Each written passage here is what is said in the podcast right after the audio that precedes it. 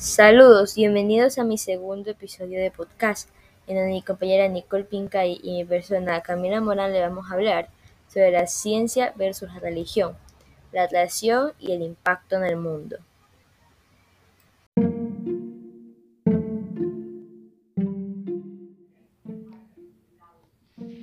El inicio del mundo según la ciencia. Según la ciencia existen distintas teorías sobre la creación del mundo. De todas ellas, la más acertada y apoyada es la del Big Bang. Esta dice que hace 13.700 millones de años toda la materia del universo estaba centrada y concentrada en una zona demasiado pequeña, hasta que en un día, en un evento violento, explotó y después de ese evento se dice que comenzó a expandirse y gracias a la gravedad la materia fue enfriándose poco a poco y agrupándose al punto de acumularse en distintos puntos, lo que dio como paso y resultado las primeras galaxias. Esta teoría fue formulada y apoyada por distintos científicos, ya que se apoyaban de la teoría de Isaac Newton de la relatividad. Esta teoría explica, explica y se dice que el mundo y el universo actual no es nada igual al que dio lugar en los comienzos. Esta teoría se divide en distintas etapas, las cuales son siete, que son la etapa inicial, la etapa de inflación, la etapa de formación de materia, la etapa de los primeros átomos, la etapa del encendido del universo, la etapa de formación de galaxias y la etapa de la energía oscura, que es la última. ¿Qué pasó después? Poco a poco y como consecuencia de los antes mencionados, debido a la expansión, las partículas poco a poco se hacían estables y dejaron de ser energía. Las partículas primitivas al disminuir la temperatura disminuyeron su velocidad y dio paso a los átomos de primer elemento, el hidrógeno. Más tarde se formó lo que conocemos como helio y litio. Unos años después el universo comenzó a ser transparente. Tiempo después se fue haciendo más transparente dando paso a las primeras emisiones de luz.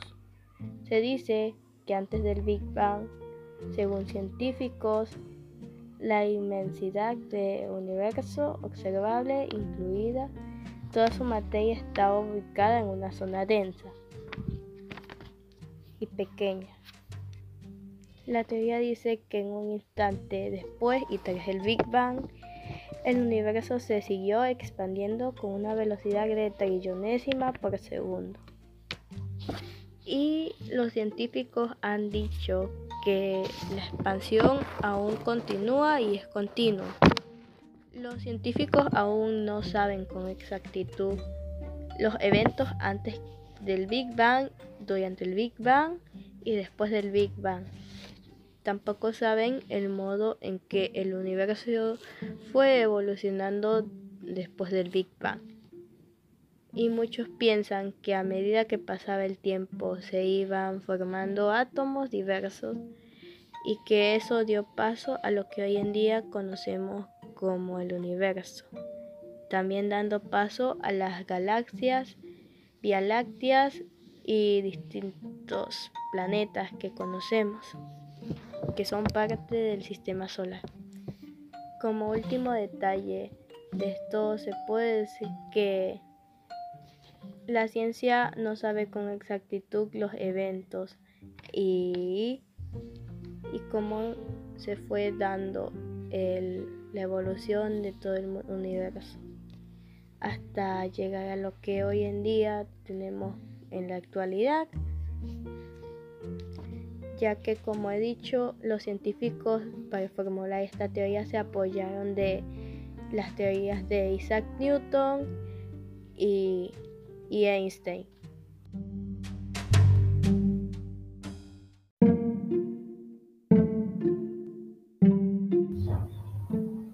Aquí es donde viene lo más interesante, Y es que hay personas leyentes que piensan que la ciencia es incompatible con la fe cristiana, porque no concuerda con la narración de la relación que hace la Biblia. Esto se debe a que el libro de Génesis ofrece dos narraciones diferentes de la creación.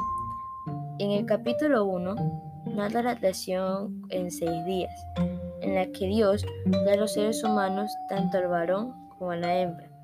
En el sexto día, después de dar la luz, la tierra, los peces, las aves y los animales. Pero en el capítulo 2, la creación del mundo comienza cuando Dios formó al hombre del polvo de la tierra, después de las plantas y los animales, y de pedirle al hombre que les diera un nombre. Dios le hace caer en un sueño profundo al hombre, del cual se formó una mujer y se la presentó al varón. Estos serían Adán y Eva.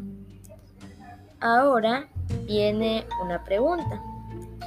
¿Cuál de estas dos es la correcta? En realidad esto no es completamente incomprensible, para todo lo contrario. Ambas transmiten que Dios dio al mundo y que nosotros somos sus hijos porque fuimos creados por Él. Existen muchos conflictos gracias a la incomprensibilidad del ser humano. Por ello es que se dividen las creencias entre la ciencia y la religión. Algunas personas pueden estar mal informadas pero Lemaitre, el creador de la teoría del Big era científico y sacerdote, apasionado e investigador de las ciencias. Él no veía conflicto alguno entre sus descubrimientos y su fe, sino que pensaban que éstas se complementaban a la perfección.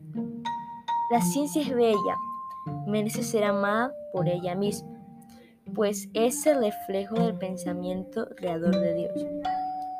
Yo me interesaba por la verdad desde el punto de vista de la salvación y, debe, y desde el punto de vista de la certeza científica. Me parecía que de los dos caminos conduce la verdad y decidí seguir ambos. Nada en mi vida profesional ni en lo que he encontrado en la ciencia y en la religión me ha inducido a cambiar de opinión.